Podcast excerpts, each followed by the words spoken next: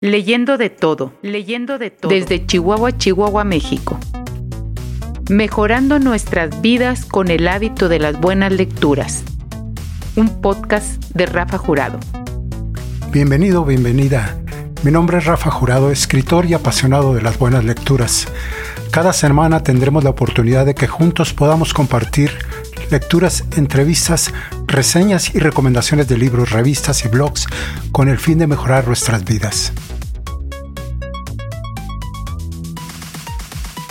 Esta semana presentamos seis libros de ayuda para empezar a escribir una novela. Beneficio de leer esta semana. Adquirir o mejorar conocimientos y destrezas para aprender un oficio o profesión. Libros y manuales nos ofrecen los conceptos y procedimientos del cómo hacer para desarrollar nuestros objetivos. Por ejemplo, un libro de recetas de cocina un manual para operar maquinaria especializada o un libro de matemáticas y muchos casos más. Todas las profesiones cuentan con su correspondiente literatura. Gracias a ello ha sido posible el progreso de la humanidad.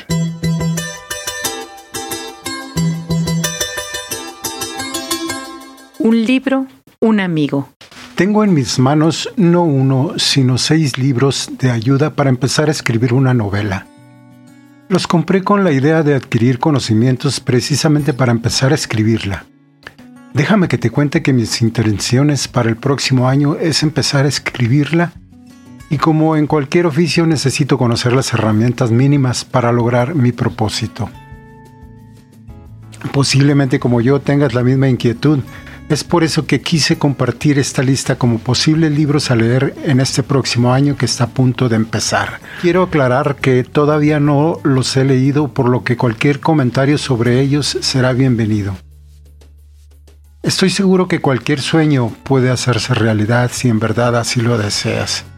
A través de los años he aprendido de algunas lecturas que se requiere de lo siguiente para poder realizar los propósitos. Número uno, actitud proactiva. Número dos, disciplina. Número tres, estudiar y leer mucho. Número cuatro, perseverancia. Número cinco, talento. Según la definición del diccionario de la Real Academia Española, es la capacidad de entender y la capacidad para el desempeño de algo. Creo que está al alcance de cualquiera. Número 6. Motivación y mucha energía. Estoy seguro de que todo esto está al alcance de nuestras manos, como dije, si en verdad así lo deseas. Aquí vamos pues con la lista prometida de los seis libros de ayuda para empezar a escribir una novela. Número 1. Título ¿Cómo se escribe una novela? De la autora Silvia Adela Coan. Editorial Plaza Llanés. Es un libro de pasta blanca y tengo la edición de 1999 con 229 páginas y de acuerdo a su contenido nos ofrece ciertas claves que nos ayudarán en el proceso de la creación de la novela tanto para el que va a empezar como para el que ya tiene un camino recorrido. Fragmento. La idea general. Tener una idea general para escribir una novela también puede ser un buen punto de partida. Entre otras lo son, por ejemplo, tener una buena historia, saber qué tema queremos tratar, conocer al personaje que deseamos incluir como protagonista y la atmósfera que lo envolverá, conocer el lugar donde queremos que se desarrollen ciertos hechos, imaginar un mundo desconocido o imposible. Las posibilidades son innumerables e incluyen las formas más variadas, narración abierta, descripciones, reflexiones personales, digresiones, disociaciones, etc., que a la vez pueden ser el germen de la idea general. El deseo de escribir. El deseo de escribir no es un paso previo a la novela, sino que determina la escritura misma. Las palabras producen palabras y este es el caso. una novela es un universo verbal, está hecha exclusivamente de palabras. Puede tratarse de un material desorganizado que más adelante se organizará. A la pregunta ¿qué es escribir? Alberto Moravia responde, obedecer a una música, sentir una simpatía e ir hacia ella. Se trabaja con el oído. Número 2. Título Aspectos de la novela. Autor Edward Morgan Forster. Editorial Debate. Tengo la versión de 1999 en pasta dura con 176 páginas.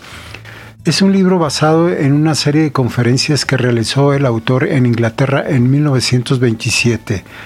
En estos ensayos, de acuerdo al índice, se tratan los aspectos de la novela como son la historia, la gente, el argumento, fantasía, profecía, forma y ritmo. Sin duda alguna es una obra prometedora escrita por uno de los grandes novelistas de nuestros tiempos. Fragmento. Tras habernos referido a, la historia, ese aspecto simple y fundamental de la novela, podemos pasar a tratar un tema más interesante, los actores. Aquí no tenemos por qué preguntar qué ocurrió a continuación, sino a quién le ocurrió el novelista apelará a nuestra inteligencia y a nuestra imaginación, no a nuestra mera curiosidad. En su voz escuchamos un énfasis nuevo, un énfasis en el valor. Puesto que los actores de una historia son normalmente humanos, nos ha parecido conveniente englobar ese aspecto bajo la denominación de la gente. Es cierto que se han hecho novelas sobre otros animales, pero con un éxito limitado, pues muy poco es lo que sabemos sobre su psicología. En ese sentido, puede que en el futuro se produzca, lo más seguro es que así sea, un cambio comparable al que tuvo lugar con la manera en que el novelista de antaño reflejaba a los salvajes. El abismo que se abre entre Viernes y Batuala podrá compararse con el que separe a los lobos de Kipling de sus descendientes literarios de dentro de 200 años. Entonces tendremos animales que no son ni simbólicos, ni hombrecillos disfrazados, ni mesas que mueven las patas, ni papeles de colores que vuelan. Esta es una de las maneras en que la ciencia puede ampliar los horizontes de la novela, proporcionándole un tema nuevo. Pero esta ayuda no existe todavía, y hasta que llegue podemos afirmar que los actores de una historia son o fingen ser seres humanos. Ya que el propio novelista es un ser humano, se da una afinidad entre él y su tema de estudio que no existen muchas otras formas de arte. El historiador está también ligado a su objeto de estudio, aunque como veremos menos íntimamente. El pintor y el escultor no necesitan estar ligados, es decir, no tienen por qué representar seres humanos, a menos que así lo desee, como tampoco el poeta y por último el músico no puede representarlos aun si lo desea, a no ser con la ayuda del programa. El novelista, a diferencia de muchos de sus colegas, inventa una serie de masas de palabras que le describen a sí mismo en términos generales. Las sutilezas vendrán más tarde. Les da un nombre y un sexo. Les asigna gestos plausibles y les hace hablar entre guiones y portarse a veces de una manera consecuente. Estas masas de palabras son sus personajes. Número 3. Biblia del narrador. Por el autor Marco Aurelio Carballo de la editorial de la Universidad Juárez del Estado de Durango. Cuento con la versión del 2011 y se trata de algunos puntos de vista de los autores favoritos de Carballo, que algunos tienen la gran capacidad para dar lecciones de la narrativa coleccionadas a través de los años por el, autor. buscando eh, así evitar los errores comunes. En 281 páginas se muestran opiniones sobre diferentes temas relacionados con la narrativa, la existencia y la vida misma. Número 4. Manual de Creación Literaria de Óscar de la Borbolla, editorial Nueva Imagen, edición del 2002 con 150 páginas y de acuerdo al autor es proporcionar el mayor número de conocimientos prácticos para llegar a dominar el lenguaje y hacer con él lo que se desee, ya sea la creación de un cuento, de una novela o de un poema. Ofrece algunos elementos que ha puesto en prueba con alumnos de la Escuela Nacional de Estudios Profesionales Acatlán, también con estudiantes del Diplomado de la Escuela de Escritores de la Sociedad General de Escritores de México y en algunos de sus talleres literarios. Fragmento. La economía expresiva.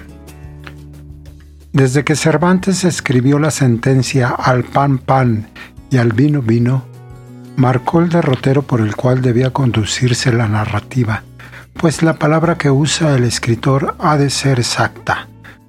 Como dice Horacio Quiroga, desde el río soplaba el viento frío, no hay en lengua humana más palabras que las apuntadas para expresarla.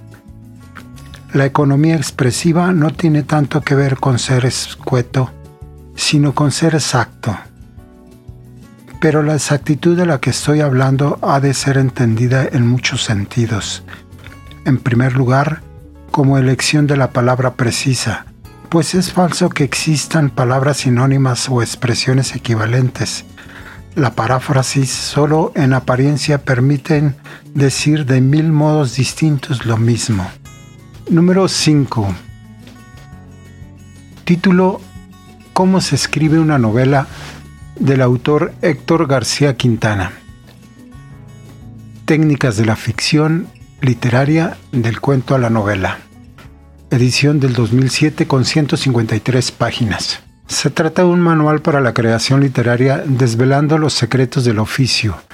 Enseña lo relativo al arte de la narración, la construcción de personajes, la elección del narrador. A través del estudio de textos de grandes maestros como Gabriel García Márquez, Benito Pérez Galdós, Flaubert y otros más. En este manual podemos encontrar temas como la estructura de texto narrativo, la caracterización de los personajes, el narrador y los puntos de vista y otros temas no menos interesantes. Fragmento. Caracterización de los personajes. Ahora bien, ¿cuál es el primer personaje que necesita caracterización? Contra lo que algunos creen, es el narrador. Aun cuando utilicemos nuestra vida como base de un texto literario o cuando usemos nuestra experiencia, nuestra cultura, y nuestras características personales para contar una historia de ficción, estamos creando un personaje. El narrador es un ser inventado, dicho en palabras de Mario Vargas Llosa, tomadas de cartas a un joven novelista. Un narrador es un ser hecho de palabras, no de carne y hueso como suelen ser los autores. Aquel vive solo en función de la novela que cuenta y mientras la cuenta, los confines de la ficción son los de su existencia, en tanto que el autor tiene una vida más rica y diversa que antecede y sigue a la escritura de esa novela y que ni siquiera mientras la está escribiendo absorbe totalmente su vivir. Visto así, la vida del narrador es efímera, acaba con el cuento o la novela porque vive en función de ambos y del resto de los personajes aun cuando el narrador pasa de un texto a otro, en segundas y terceras o enésimas partes del texto original, sigue viviendo exclusivamente para esa historia, para ese momento de ficción escogido de la realidad o recreado por el autor. Número 6. Título Confesiones de un joven novelista del autor Humberto Eco. Edición 2011 de la editorial Lumen con 221 páginas. El autor nos cuenta cómo prepara cada una de sus novelas antes de ponerse a escribir. Cuenta cómo crea sus personajes y la realidad que los rodea. la definición de los personajes de una novela y la capacidad de un escritor para manipular las emociones del lector. Bueno, hasta aquí esta lista de seis libros que espero sean de tu agrado. Quisiera preguntarte algo. ¿Has leído algunos de estos libros? Cuéntanos tu opinión. ¿Conoces algún otro título que pueda ayudarnos? Te invito a dejar tus valiosos comentarios al final de este artículo. Enredando al lector, un espacio para escuchar la voz de nuestros seguidores en redes sociales. Mándanos tus comentarios, sugerencias o recomendaciones de libros, revistas, blogs o audiolibros o un mensaje de voz a través de Spotify o iBox. Me gustaría saber qué es lo que estás leyendo en este momento, si tienes alguna problemática como lector que quieras compartir o simplemente para saludarnos. Si te gustó este episodio, regálame un me gusta. No se te olvide suscribirte al canal de Spotify o iBox. Bueno, eso es todo por esta ocasión. Te recuerdo que puedes seguirnos en nuestras redes sociales en Twitter, arroba leyendo guion bajo de todo. En Facebook, arroba Rafael Jurado Escritor en Instagram, arroba leyendo de todo. O si prefieres enviarnos un correo, lo puedes hacer a café, cine y letras arroba gmail.com. Café, cine y letras arroba gmail.com. Y recuerda, seguimos, leyendo, de todo.